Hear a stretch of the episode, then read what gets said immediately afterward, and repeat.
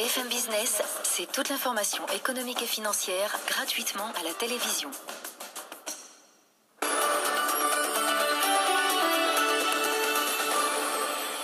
Merci d'écouter, de regarder BFM Business. Il est un peu plus de 18h. Euh, tout de suite, le journal avec Marie Valonne. Bonsoir, Marie. Bonsoir, Edwige. Et puis, alors, Marie, alors que l'Europe se confine, la France se confine, la, Chine, pardon, semble tirer son épingle du jeu, alors que le premier pays à être entré dans la crise, elle est le premier pays à sortir de la crise. C'est presque encourageant. Oui, la reprise chinoise se confirme. L'activité manufacturière euh, du pays bat des records. Elle est au plus haut depuis 10 ans. Toutes les explications avec vous, Laura Cambo.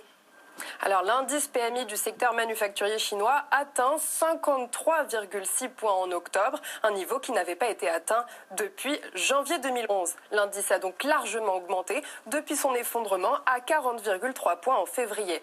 D'autres chiffres confirment la reprise. En septembre, les importations chinoises ont bondi de plus de 13% sur un an. Les exportations, elles, ont progressé de quasiment 10% le même mois. Enfin, autre indicateur clé, celui de la croissance qui redémarre.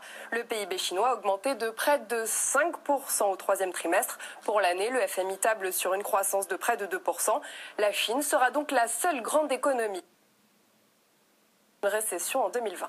Et ces indicateurs optimistes pour la reprise concernent la Chine, mais aussi ses voisins. effectivement, puisque la Corée du Sud remonte la pente au troisième trimestre, son PIB a progressé de 1,9% par rapport au trimestre précédent, une hausse qui s'explique par le rebond des exportations. Ensuite, le Japon, il a vu sa production industrielle augmenter de 4% en septembre par rapport à août. Les entreprises s'attendent à une hausse plus importante encore pour octobre. Mais toutes ces données sont bien sûr corrélées à l'évolution de l'épidémie, Laura. Effectivement, car dans les pays d'Asie du Sud-Est, la reprise de l'économie se fait sentir, car là-bas, l'épidémie est sous contrôle. Pendant ce temps-là, la France, la Belgique et l'Angleterre sont de nouveau confinés. En 2020, la France s'attend à une chute de son PIB de 11%, le Royaume-Uni de 10% et la Belgique de 8%. Merci Laura. On part aux États-Unis avec le sprint final entre Donald Trump et Joe Biden, Marie. Et oui, à la veille d'un scrutin historique, les sondages placent le candidat démocrate en position de favori. Des sondages bidons, selon Donald Trump. Il reste confiant, il est convaincu qu'il va gagner à l'image de sa victoire surprise en 2016. Delphine Liu nous décrypte les programmes économiques des deux candidats. On commence avec celui du président sortant. Pour se faire réélire, Donald Trump comptait surfer sur son bilan économique, le meilleur de tous les temps selon lui. C'était sans compter avec la crise sanitaire qui a détruit des millions d'emplois et fait rentrer le pays en récession au deuxième trimestre. Sa priorité aujourd'hui, créer un million de petites entreprises et 10 millions d'emplois en dix mois mais sans préciser comment il compte s'y prendre. Donald Trump promet également un nouveau plan d'investissement dans les infrastructures, alors que les milliards de dollars promis dans ce secteur lors de sa campagne de 2016 ne se sont jamais concrétisés. Autre priorité, poursuivre ce qu'il avait appelé en 2017 la plus grande baisse d'impôts de l'histoire. Lors de son premier mandat, il avait notamment baissé l'impôt sur les sociétés de 35 à 21% et baisser tout le barème de l'impôt sur le revenu pour un coût de 1500 milliards de dollars sur 10 ans. Quant à sa guerre commerciale avec la Chine, aucune raison d'y mettre un terme. Malgré ces mesures protectionnistes, le déficit commercial des États-Unis reste toujours abyssal à plus de 50 milliards de dollars. Euh, voilà, donc pour le programme économique de Donald Trump, à 19h, nous vous décryptons le programme de son opposant Joe Biden. Un répit pour euh, les grandes surfaces. Elles ont finalement jusqu'à mercredi pour fermer leurs rayons de produits dits non essentiels. Euh, Bercy annonce une tolérance, le temps de préciser exactement quels seront les produits de première nécessité. Un décret doit être publié à ce sujet demain matin. Et dans ce secteur, toujours la grande distribution, on l'a appris tout à l'heure, donc Carrefour l'a emporté. Carrefour rachète Bio, c'est bon. Et oui, le, le, pardon, le tribunal de commerce a donc euh, tranché. Carrefour met la main sur le distributeur spécialisé et ses 1000 salariés. Le groupe était au coude à coude avec euh, Biocop et le groupe Zouari, actionnaire de Picard, euh, pour acheter donc le, réseau de magasins bio. Le PDG de Carrefour, Alexandre Bompard, a réagi sur Twitter. Son ambition est de rendre le bio accessible à tout le monde tous les jours. Il souhaite faire de son groupe le leader de la transition alimentaire pour tous. Sinon, aujourd'hui, nous avons aussi eu les résultats d'Unibail. La crise du Covid est passée par là. Le groupe enregistre une perte nette de 5,45 milliards d'euros sur les neuf premiers mois de l'année. Ses activités ont fortement été pénalisées au printemps. Les enseignes qui occupaient ces centres commerciaux se sont retrouvées en difficulté pour payer leur loyer. Unibail Rodamco annonce aussi abaisser ses prévisions pour le reste de l'année face aux multiples reconfinements en Europe. Et on poursuit pour finir le gouvernement néerlandais qui gèle le plan de sauvetage de KLM. Oui, les syndicats de pilotes refusent le plan de restructuration de la direction. Ce sont donc 3,4 milliards d'euros d'aides qui sont pour le moment bloqués. Une situation qui intervient au plus mauvais moment. Jean-Baptiste Huette.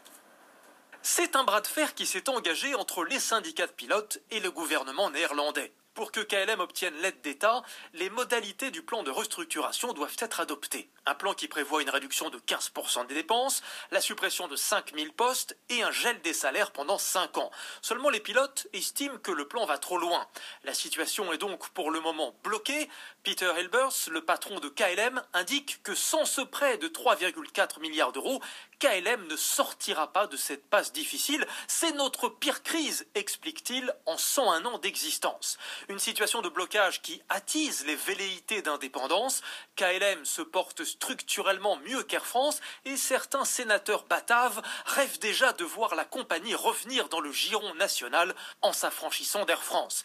Mais, explique un analyste, le manque de visibilité du secteur aérien ne permet pas aujourd'hui de prendre des décisions aussi tranchées.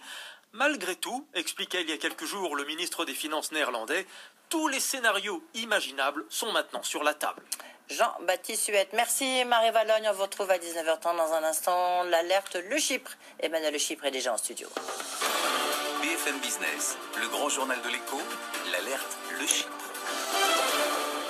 Bonsoir Emmanuel. Bonsoir Edwige. On l'a vu tout à l'heure, euh, il y a vraiment euh, un monde à deux vitesses avec euh, la stratégie chinoise qui s'avère payante. Première entrée dans la crise sanitaire, première sortie avec des chiffres impressionnants, et puis l'Europe et la France. Est-ce qu'il y a une bonne stratégie euh, de la part des Chinois ou une mauvaise stratégie de la part de la nôtre? Alors manifestement oui, mais ça n'est pas encore tout à fait euh, si visible que ça.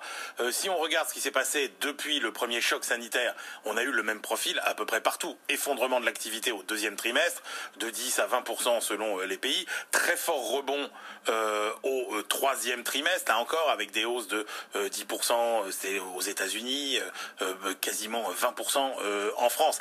Mais effectivement, c'est à partir de maintenant que les trajectoires divergent. On était partout sur des trajectoires de reprise assez fortes. Mais ce qui fait la différence, c'est la situation sanitaire. Effectivement, on voit qu'en Chine ou en Corée du Sud, par exemple, aujourd'hui, on est à moins de 100 nouveaux cas de Covid-19 par jour. En revanche, en Europe, on est sur des chiffres beaucoup plus alarmants. On est par exemple à 3000 nouveaux cas par jour au Portugal, 5 000 en Autriche, 8 000 euh, aux Pays-Bas, 12 000 en Allemagne, 40 000 en France, où on se reconfine euh, petit à petit. Et donc, qu'est-ce qu'on voit? C'est que les chiffres euh, du quatrième trimestre vont être bons en Chine parce qu'ils vont se poursuivre mmh. sur la lancée de ce qu'on a eu en septembre, en octobre. En octobre, l'indice PMI des directeurs d'achat en Chine était au plus haut depuis quasiment une dizaine d'années. Mais qu'est-ce qu'on voit en Europe? Eh ben, on voit que au, au V, au profil en V de la reprise chinoise, euh, on va vers un profil en W euh, en Europe, où quand on regarde toutes les prévisions pour le quatrième trimestre, qui sera celui euh, du reconfinement, même si ce reconfinement a un impact plus faible que celui du printemps, eh bien on voit que les prévisions sont de l'ordre de moins 2 à moins 4% de baisse du PIB en Europe à cause effectivement de ces stratégies de gestion sanitaire différentes. Et là, on voit que la stratégie asiatique, qui a été une stratégie brutale, euh, brutale radicale hum. de gestion de la crise sanitaire, euh, eh bien, euh, elle est beaucoup plus payante sur le plan économique que la stratégie des petits pas des pays européens. Ça confirme, attention, c'est très important, ça confirme tous les travaux d'économistes, hein, ceux qu'on avait eu au printemps, ceux qui ont été faits récemment par Christian Gaulier, par exemple, de l'université de Toulouse. Je sais que vous adorez les sources euh, Edwige, qui Ah bah montre qu'effectivement, bien sûr, qui montre qu'effectivement, sur le plan de l'efficacité économique et sanitaire, eh bien, les mesures qui sont radicales sur une durée courte sont plus efficaces que les mesures molles euh, sur une durée euh, plus longue. Il faut juste un petit problème dans votre démonstration. Il fallait expliquer ça aux Français et on voit en ce moment que c'est pas évident. hein. Ah oui. Euh, merci beaucoup Emmanuel Le Chypre et puis euh, le bout du tunnel, ça sera pour demain. Euh, merci d'avoir été avec nous dans un instant. Luc Châtel, il est le président de la plateforme automobile. On va parler de quoi? D'automobile. Euh, ben, justement, est-ce que ça, ça se profile un petit peu mieux? Est-ce qu'il y a un bout du tunnel ou pas? Tout de suite. Le grand journal de l'écho sur BFM Business.